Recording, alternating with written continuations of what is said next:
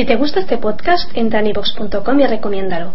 Así le ayudarás a que gane visibilidad en la mayor biblioteca de audio a la carta en castellano, donde además encontrarás centenares de programas de radio, monólogos, audiolibros, conferencias y otros muchos audios de diferentes temáticas. Ah, y recuerda que iVox es con V.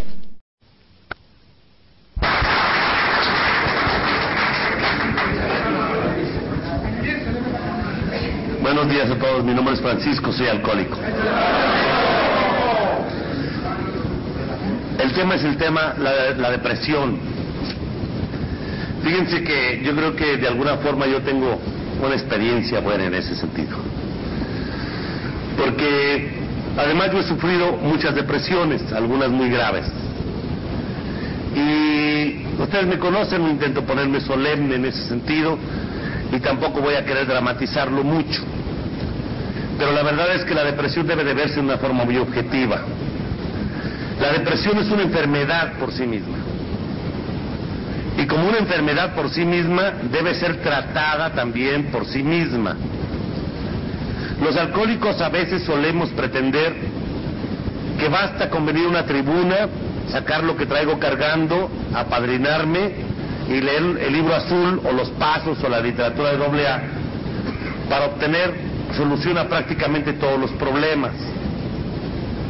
Yo creo que estaríamos hablando de modo sensato si decimos que si alguien tuviera, por ejemplo, un problema muy grave de hepatitis, o tuviera un problema muy grave del corazón o los pulmones, sin duda la vivencia del programa le ayudaría porque lo llevaría a cuidarse y a ver objetivamente su problema. Pero yo creo que sería absurdo pensar que, por ejemplo, alguien se puede aliviar de una enfermedad muy grave del corazón practicando solamente practicando el programa.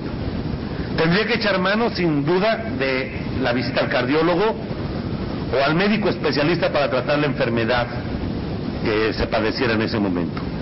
Pues bien, la, la, depresión es una enfermedad que debe tratarse de modo profesional en muchos de los casos. Por mi propia experiencia yo sé que cuando la depresión llega a ser crisis, una de las ideas más siniestras que se meten en la cabeza de alguien que está deprimido es el suicidio. Y el no escuchar la voz de un suicida que está advirtiendo que se quiere matar, puede ser estar despreciando una señal de alarma que es verdadera.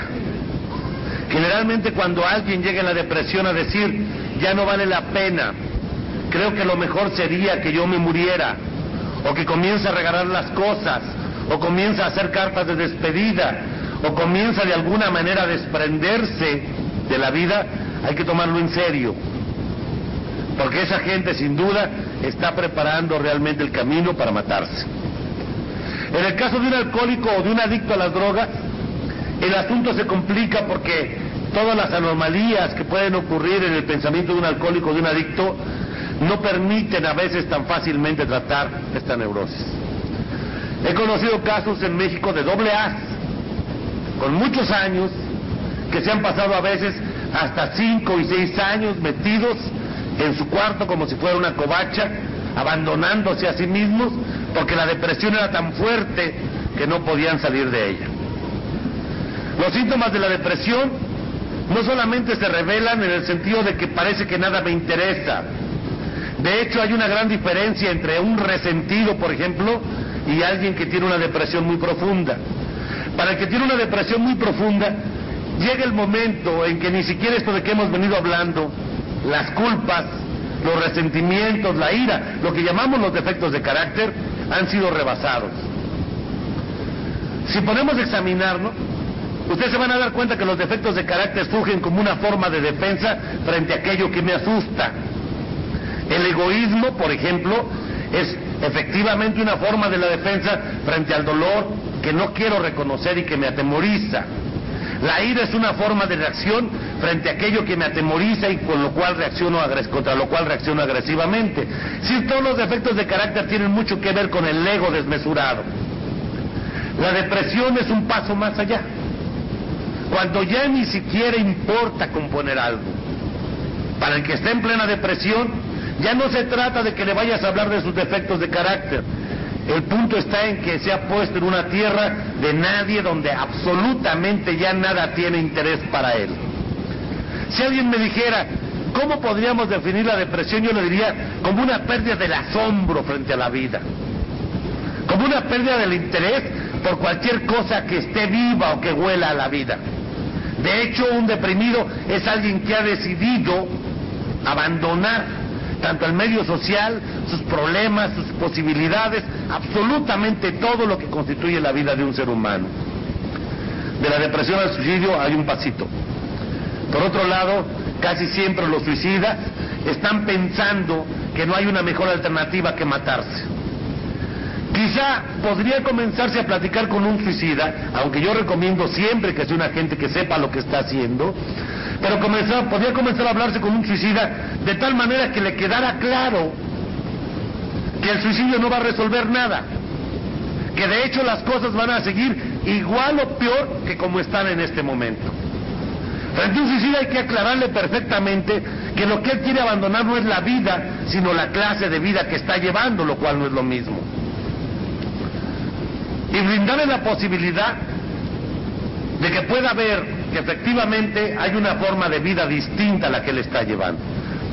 Alguna vez, puesto frente a una gente de estas, le dije, ¿ya te quieres matar? Sí, ya me quiero matar. Por lo tanto, si ya te quieres matar, significa que la vida ya no te importa en lo absoluto. No, la vida ya no me importa. Bueno, si la vida ya no te importa en lo absoluto, por favor, abandona la vida que estás llevando. Si ya estás en el punto en que te quieres matar y la vida ya no te importa, pues entonces manda al diablo esta vida que estás llevando. Alguien podría decir eso es muy irresponsable, porque a lo mejor tiene responsabilidades que cumplir, obligaciones que cubrir, etcétera, etcétera. Y yo les puedo decir algo, no podemos poner prácticamente ninguna carga sobre un ser humano que esté por arriba de su capacidad, de su necesidad o su derecho a la sobrevivencia.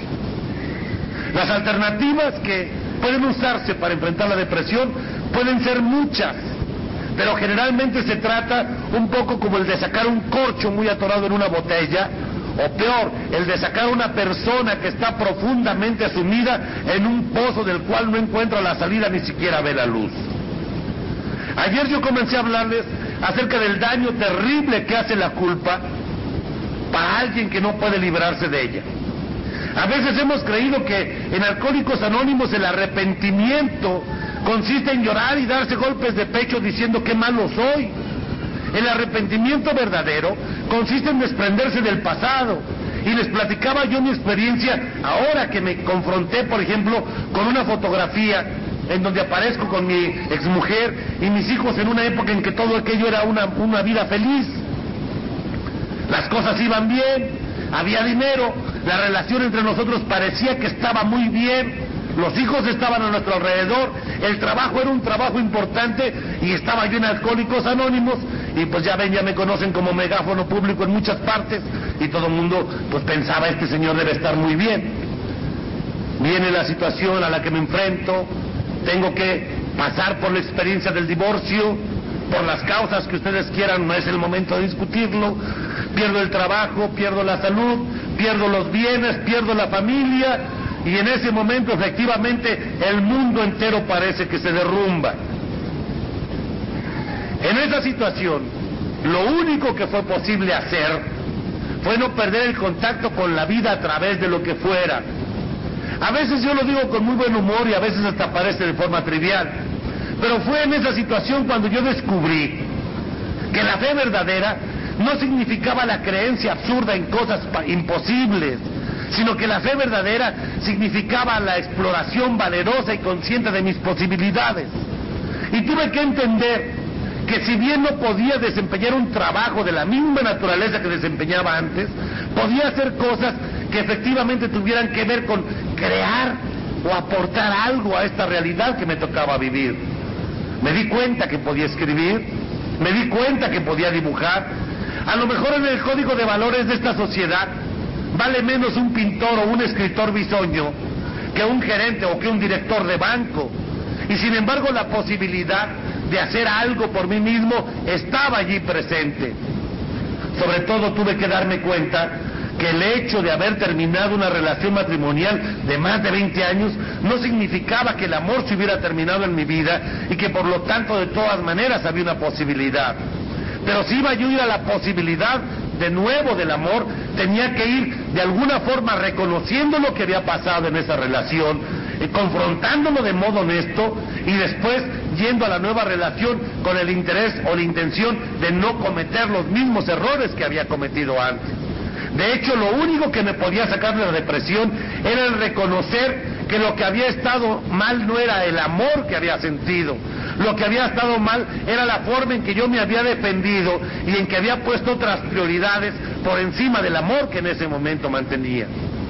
Y miren ustedes hasta dónde llega la depresión, que en este momento en que confronté esa fotografía de otros tiempos felices, yo francamente volví a sentir de nuevo un poco la mordida de la culpa y un poco volví a sentir una especie de arrepentimiento, de sentimiento de pérdida, hasta que no tuve que oír a alguien que he escuchado mucho últimamente, que me lo dijo de nuevo de modo muy concreto y muy verdadero. Abandone ya los pinches pozos de la nostalgia, por favor, y salga la vida. Tomemos en cuenta una cosa. Nadie se va a deprimir por algo que no haya gozado o disfrutado ya previamente. El otro se lo decía, el otro día se lo decía a un amigo. Oye, ¿tú te sentirías muy mal porque Salma Hayek no te pela? Dijo, no. Oye, si es más guapa que tu mujer, güey. ¿Y eso qué? Le digo que no te sientes mal porque Salma Hayek no te pela, porque nunca has vivido la experiencia de vivir con Salma Hayek o de tener su atención. Así que lo que te importa no es tener la atención de Salma Hayek, lo que te importa es que tu vieja no te pela porque con esa se has vivido. ¿Estamos de acuerdo? Desde ese punto de vista, la depresión es siempre el sentimiento de pérdida, es decir, de algo que ya se disfrutó, de algo que ya se gozó y que en este momento estoy añorando y no encuentro la manera de volverlo a tener. ¿Saben quién va a ponerse muy mal por la pobreza? El güey que ya fue rico. Y se va a poner más mal incluso que alguien que nunca ha sido, ha sido rico y que, sola, que sí, toda su vida ha sido pobre. ¿Saben quién va a sufrir mucho por no conseguir las expectativas que se forjó? Aquel que ya las tenía tan bien hechas y terminadas, que incluso había hecho todos los planes suficientes para aparentemente poderlas cumplir. Tengo el dinero, tengo los medios, tengo las posibilidades de acceder a esta meta y de repente en el último momento a punto de llegar a la meta algo ocurre y me tira las expectativas. En ese momento puedo sentir que la vida está en contra mí. Algo que es importante decirle a la gente que se mete en la depresión es, la vida y el mundo no tienen nada personalmente en contra tuya. Hay gente que cree que porque le da diabetes es Dios que está en contra suya. Hay gente que cree que porque un hijo se le muere, cree que es la vida que está en contra suya. Hay gente que cree que porque, que porque pierde el negocio, el mundo está en contra suya. Por favor, es importante para alguien que esté en una depresión hacerle notar que nadie es tan absolutamente imprescindible que todo el mundo tenga que estar en contra suya. Por Dios, hasta Hitler encontró aliados, ¿no? Y vaya que el tipo era pesado, ¿no? Pero hasta ese güey encontró aliados. Por otra parte, no importa qué tan buena y bella sea la gente, también siempre va a encontrar detractores. Hasta Jesucristo tiene detractores hoy. Quiere decir esto, que en la vida nosotros estamos cumpliendo un papel en donde vamos a dar lo mejor de nosotros mismos, a veces equivocándonos, a veces acertando, pero que indudablemente tenemos que ser lo suficientemente objetivos como para descubrir que la vida que podemos obtener es la vida que nosotros podamos alcanzar con estas posibilidades de que disponemos. He tenido la oportunidad de estar frente a mucha gente que está profundamente hundida en el dolor y que no quiere entender que casi siempre todo el sufrimiento que anda cargando se debe fundamentalmente a unas cuantas cosas. Una, hubo en un momento un dolor que no quise confrontar y fue tan siniestro, tan terrible, que busqué una forma de escapatoria. Muchas veces la forma de escapatoria, la más usual, es que yo quiero infligir en otros el daño que a mí me fue infligido. Los hijos de un padre golpeador van a ser casi sin excepción ellos mismos padres golpeadores. Los muchachos que fueron abusados sexualmente en su niñez, casi podemos decir a ciegas, casi, que en su mayoría de edad van a ser violadores y abusivos de niños. ¿De qué se trata? ¿Estamos hablando del mal? No, estamos hablando del dolor y la desesperación. Cuando yo me siento tan adolorido, tan agredido, tan falto de comprensión, tan solo con mi propia pena, acabo por concluir que yo me lo merezco y me comienzo a odiar a mí mismo. Y me odio por haber sido tan tonto de haberme dejado hacer eso o por haber sido tan débil. Pero como me aterra más descubrir mi debilidad y me aterra la soledad, entonces quiero transferir la culpa. Y así, el que fue abusado en su niñez va a abusar de adulto por una sencilla razón, porque de esa manera el mundo se convierte, comienza a convertir en algo que él ya es. Un poco ensucio el mundo para no sentirme sucio yo solo. Transfiero la culpa comienzo a convertir a los otros en un espejo deformado de mí mismo. La depresión es una forma no de odio quizá a uno mismo, sino una forma de poca fe, de poca credulidad, de poca confianza en la vida y en uno mismo. E, de hecho, la depresión es quizá el pozo más profundo al que puede conducir a un ser humano la falta de fe en lo que sea. Para un deprimido entonces, lo que es importante es conseguir atraerlo de nuevo hacia la fe. Pero muchas veces nuestros conceptos religiosos, nuestras ideas fijas, lo único que nos dan a entender es que estamos más preocupados por cubrir las formas que por ayudar verdaderamente en los problemas que andamos buscando. Resolver. Miren ustedes, yo me he encontrado mucho con que frente al problema de un hijo adicto, los padres están más preocupados por saber que ellos lo hicieron bien que por ayudar al hijo adicto. Cada vez que confronto unos padres que me dicen, tenemos un hijo adicto, pero ¿qué hicimos mal? Les digo, oye, güey, tú estás más preocupado por sentirte bien tú que por ayudar a tu hijo. El otro día me encontré con un compañero que estaba, según él, muy deprimido, porque dijo, es que me siento muy mal por no poderles dar a mis hijos lo que yo quisiera. Y le pregunté, y ya le preguntaste a tu hijo qué es lo que él quisiera. A lo mejor tú lo quieres llevar a Disneylandia y el niño lo que quiere es un pinche yoyo.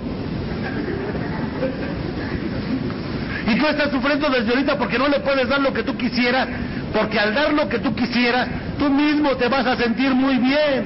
Pero lo importante es, ¿vamos a dar lo que nosotros queremos para sentirnos muy bien? ¿O vamos verdaderamente a cubrir las necesidades de aquel que tenemos enfrente? Por favor, escuchen la voz de este fracasado matrimonial que no quiere convencerlos de que se divorcien. Miren, aquí hay un hombre cuya vida ha sido de veras un dechado de rectitud y que es feliz hoy con su pareja original. Él les puede platicar qué se debe hacer una vez que uno encuentra el amor de su vida y no cometer las equivocaciones. Yo lo que les voy a dar es otra versión. Escuchen la voz de alguien que tuvo que romper su matrimonio y que rompió su matrimonio porque no pudo entender, no quiso o no tuvo la capacidad para entender que la mayor parte de las veces en el matrimonio lo que uno intenta es salvar la cara en lugar de resolver los problemas de modo verdadero. Y a veces más que el bienestar de mi pareja, lo que me importa es saber que yo hice las cosas bien. Que por favor no me vayan a culpar, porque tengo incluso el miedo de que mi pareja me vaya a culpar. Han vivido en matrimonios donde ya no podemos decir lo que sentimos, porque a lo mejor el otro güey se enoja. Y uno comienza a quedarse callado y a base de silencios comienza a haber una soledad donde lo único que nos va a mantener unidos son las cosas que no importan. ¿Cuáles? las deudas, los biles, la tarjeta de crédito, lo que debemos del coche, lo que se debe de la hipoteca, lo que estás ganando, el cheque, cosas por el estilo. En un matrimonio de esa naturaleza, las gentes ya se desaparecieron. Ya no es un matrimonio. y es un negocio donde dos socios no se caen bien. La depresión muchas veces proviene de ese tipo de cosas. Conste que no estoy diciendo que el orden social deba ser transgredido, ¿eh? Por favor, no me lo vayan a confundir. Lo que estoy diciendo es que las prioridades que alguien debe guardar frente a su vida debe poner primero que nada aquello que verdaderamente es importante y que no se compra en una esquina. Hablaba el otro día en un grupo de Ensenada acerca de esta bellísima parte del quinto capítulo en donde el gran Bill W comienza a hablar antes del cuarto paso. Y dice que el temor es casi el motor que nos lleva hacia la perdición a cada uno de nosotros. El temor, dice, debería ser considerado junto con el robo porque es incluso de peor calaña. Porque el temor te despoja de cosas mucho más importantes que el robo. Alguien que te venga a robar, te va a robar tu coche, o te va a robar la casa, o te va a robar el estéreo, o las cadenas, o te va a robar cosas que después de todo son conseguibles, ¿no? Con esfuerzo. Te robaron un, coche, pues vuelve a ir a la distribuidora de la Chevrolet o de la Ford, allá hay más, güey. Que te va a costar lana, sí, pero lo vas a poder conseguir. Pero el temor es peor, ¿sabes por qué? Porque el temor te roba la alegría, el terror te roba la claridad mental, el temor te roba la paz interior, el temor te roba la confianza, el temor te roba la fe, el temor te roba el amor. Y ahí sí no puedes ir a los distribuidores del amor, ni de la confianza, ni de la fe. No hay cosas que vendan como es en una esquina. Eso se construye a partir de estar viviendo en la realidad. Por lo tanto, en la depresión es muy importante devolverle a la gente que está dentro de la depresión su capacidad para volver a adquirir esta confianza, la humildad necesaria para reconocer la realidad. Si alguien me dijera que un deprimido es un, egocéntrico al máximo, le diría sí, tan grande que ya sobrepasó la medida que cualquiera puede ver. Porque el depresivo está absolutamente centrado sobre sí mismo. El mundo gira alrededor de él. Se convirtió en el centro del universo. No hay nadie que lo pueda quitar de ahí. Él es el sol malvado, oscuro y ciego alrededor del cual giran planetas dedicados a estarlo jodiendo. Eso es lo que un deprimido siente. A veces como terapia vale incluso dejarlo ahondar tanto en la depresión que se dé cuenta de lo absurdo de lo que está haciendo. Yo me acuerdo el caso de una mujer que metida en una depresión profunda no sabíamos cómo hacer hasta que nos rendimos, fíjense, nosotros nos rendimos a su depresión. Y entonces me acuerdo que mi padrino le compró dos cartones de Malboro, 20 paquetes de cigarrillos. Le puso fácilmente una cafetera una y media vez más grande que esa que está allí, con café de modo permanente, y la dejó en un rincón de la casa y le dijo ahí te vas a quedar hasta que sientas que ya no tienes más que llorar o por qué estar deprimido. Fue tan grande el abandono que no duró más de tres días. A los tres días dijo, ya estuvo. Y se paró. Pero eso es más o menos sencillo. Hay cosas que son mucho más difíciles. Si alguien me pregunta qué pasa con mi depresión, déjenme decirles lo que yo encontré. Descubro que tengo muchos libros que leer. Descubro que tengo muchas cosas que escribir. Descubro que tengo muchos cuadros que pintar y por lo tanto que exponer y que vender. Descubro que tengo muchas juntas a las cuales ir. Descubro que todavía tengo mucho que aprender de la literatura de doble A. Descubro que tengo muchos compañeros que oír, muchos amigos a los cuales querer, una mujer a la cual amar, niños por los cuales preocuparme y mantener, trabajo que realizar, guarachitos que vender, paisajes que admirar, lunas y noches que disfrutar. Tengo muchas cosas que hacer, así que la pinche depresión se espera. ¿Ok?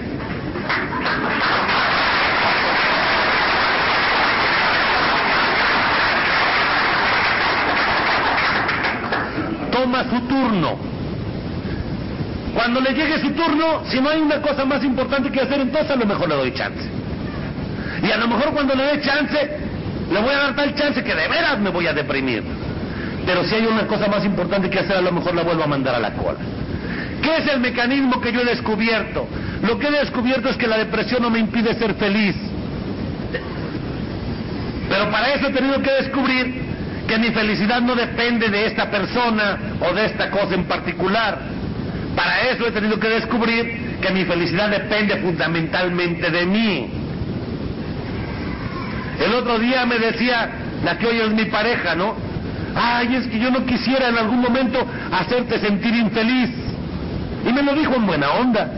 Y lo único que hice fue voltear a decirle, no te preocupes por eso, tú no tienes ese poder. ¿Ok?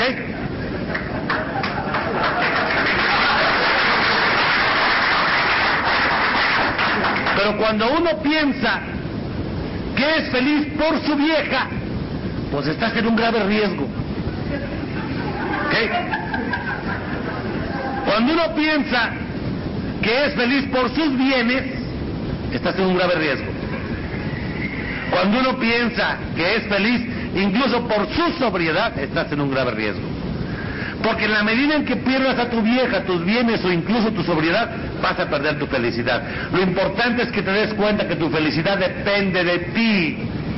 Y que lo que sí puedes hacer es compartir esta felicidad siendo amable, cariñoso, comprensivo y accesible y abierto con los demás, lo cual es muy distinto a querer manipular a los demás y quererles imponer a fuerza o a como dé lugar tu punto de vista sobre cómo la vida debe de vivirse.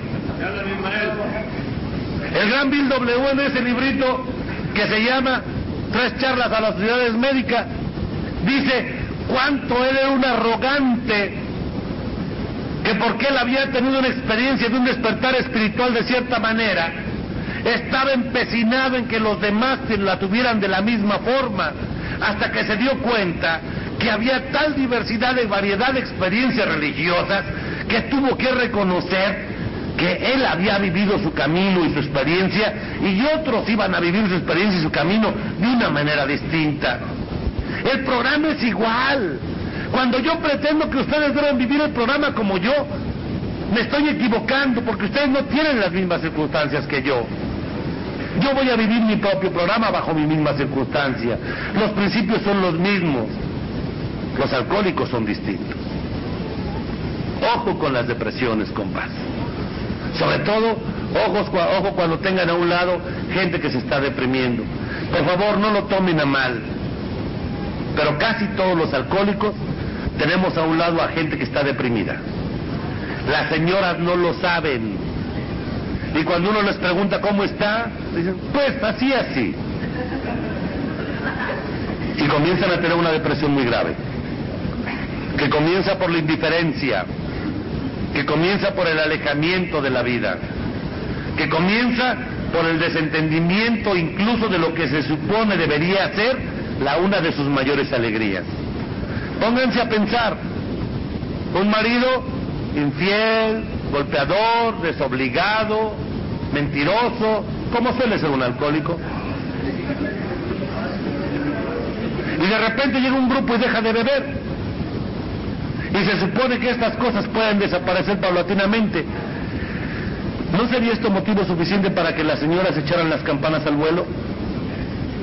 ¿No sería esto un motivo como para que las señoras dijeran, puta, que a toda madre, no, ya por fin se acabó el problema? Y ahora vamos a la realidad. Y solemos tener casi siempre desacuerdos que están allí atorados, que no quieren salir que se hace nudo dentro de las esposas o esposos de los alcohólicos y alcohólicas, en donde todos estamos más preocupados en mantener la sonrisa cortés para que nos vean que todo está bien, aunque es una sonrisa de cartón. Y nos preguntan cómo está, y se los digo honradamente porque a veces yo he tenido la oportunidad de conocer muchas familias de alcohólicos y alcohólicas. Y llega uno con sus parejas y siempre son muy corteses porque son buenas gentes. Pero uno les pregunta, ¿cómo están? Bien. No se ventilan las cosas. No hemos ido a este programa. No, nos da miedo contactar nuestros sentimientos. Tratar la depresión es un poco como el programa mismo, como destapar un caño. Los que sean aquí plumbers sabrán de qué estoy hablando. Ustedes saben que cuando un caño se tapa, lo primero que hace cuando uno remueve lo que está tapando es que eso huele muy mal. Y no solamente huele muy mal, suele ser muy sucio. Y no solamente suele ser muy sucio, sino que además da hasta asco verlo. Y sin embargo, después de que esa porquería ha sido removida, lo siguiente que corre por ahí es agua limpia. Tenemos que ser capaces de hacer plumbering con nosotros mismos.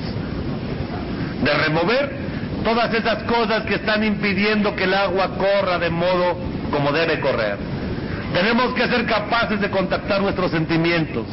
Tenemos que ser capaces de reconocer nuestros miedos no para resolverlos y para librarnos para siempre de ellos, sino para ahora tener conciencia de que esos miedos, esos resentimientos, esas culpas están allí y debemos tener cuidado con ellos, de la misma manera que reconozco que soy un alcohólico y tengo cuidado por estas 24 horas de no conducirme a mí mismo hacia el, hacia eh, el escenario o los momentos en que yo tenga que beberme un trago. Desde ese punto de vista, el programa va a funcionar bien. Por favor, quisiera yo decirles lo siguiente, ya para terminar. El programa nos ha estado llamando siempre a la honestidad, pero también a la alegría de vivir. Es decir, al reconocimiento objetivo de mis faltas, pero también a la liberación de las culpas y de los resentimientos y de todo aquello que me pese en la espalda. Compañeros, personas que nos acompañan, todos sabemos los historiales que tenemos. Todos lo sabemos. Últimamente me han tocado oír historiales aterradores de ver hace un momento determinado. Y sin embargo, podemos estar seguros, podemos convencernos a nosotros mismos que Dios nos quiere y nos ama. Te puedes convencer a ti mismo, me puedes creer, a mí que soy este tronado, que Dios te quiere y te ama, incluso con todos tus defectos te puedes convencer que Dios te ama incluso con todo y tu desesperación, con todo y tu locura, con todo y tus miedos, con todo y tu llanto, con todo y tu confusión. Ayer se lo decía un compañero, mira, si después de todo me has contado estas cosas, ¿tú crees que yo te odio? No, me dijo. ¿Tú crees que yo te quiero? Sí. ¿Tú crees que yo te condeno? No. ¿Tú crees que yo podría perdonarte? Sí, me dijo. Fíjate, si yo que soy un hijo de tal por cual, un cabrón lleno de defectos, con tantos problemas y tanta confusión, te quiero y puedo perdonarte, ¿cómo crees que te quiera y te pueda perdonar aquel que no tiene ningún defecto? Aquel que te creó. Compas, es urgente para acabar con las depresiones, abandonar ya esa vieja idea de que no valemos ni madres. Tenemos que darnos cuenta que locos, sufrientes, confundidos, golpeados, adoloridos, carajo, somos seres humanos. Lo peor de la depresión es que te evite el contacto con otros seres humanos como el ser humano que eres y te convierte en una especie de bestia intocable, en una especie de puercoespín al que nadie se le puede acercar y por eso te vuelves a quedar solo. Ya basta, por favor de estar en ese ejercicio que no sirve para nada, del golpeteo incesante con el garrote de la ira. Y quiero decirlo porque aquí en estas áreas se acostumbra a pensar que lo más honesto es llegar a decir que no valgo nada y que soy un hijo de tal por cual. Yo lo he visto aquí en los grupos. Y digo, carajo, ¿por qué se toman tan en serio? ¿Por qué no se dan cuenta del corazón y el alma que tienen en un momento? ¿Saben cuándo nos vamos a liberar de la depresión? Cuando seamos capaces de reírnos de todo eso. Cuando seas capaz de pararte frente a tu vida y reírte de ella en sus barbas, en ese momento vas a ser libre. Por eso, si alguien está deprimido, háganlo reír. Yo tengo un método para mí mismo. ¿Saben cuál es? Ya aprendí que cada que me siento deprimido, voy y me miro en el espejo. Y veo esa cara de pendejo que tengo y me mato de la risa. Y en ese momento me doy cuenta de lo que estoy dedicado. Digo, mejor ahí muere y ya me voy a trabajar. ¿Qué? La risa libera. La risa descansa los músculos de la cara. La risa es la forma más elemental de la meditación y la risa es una forma de acercarse a Dios cuando nace el corazón. Si se van a enojar, enójense de veras. Para que así cuando tengan que reír, se puedan reír de veras. Como dice mi gurú Joaquín Sabina, ¿quién pudiera reír como yo la Chabela, no? Ojalá podamos un día reír como yo la Chabela y algún día podamos llorar como reía Charles Chaplin, ¿no? Ojalá algún día podamos estar tan alegres o tan tristes o tan enojados como verdaderamente lo estemos sintiendo y no convertirnos en ese pinche amasijo, en ese cofre de horrores en que suele estar convertida siempre la depresión. Por último, déjenme decirles algo. Ayer, este bellísimo señor que está acá atrás de mí, el huracán Ramírez, nos trajo a enseñar sus fotos de Lois. Quería compartir con nosotros una alegría inmensa que él sintió. ¿Saben de qué se trata? De aceptar esas oportunidades. Pero no nomás por la cortesía, sino dándonos cuenta de cómo a este hombre rudo, acostumbrado a golpear a sus semejantes, porque esa es su profesión, lo conmovía y lo conmueve como niño el conocer una persona con la calidad espiritual de alguien como Lois. Fíjense, hay un niño en ese hombre tan rudo. Y también les quiero recomendar algo. A mi otro compañero, escúchenlo hablar de la gratitud. Y llévense esto en sus corazones. Por favor,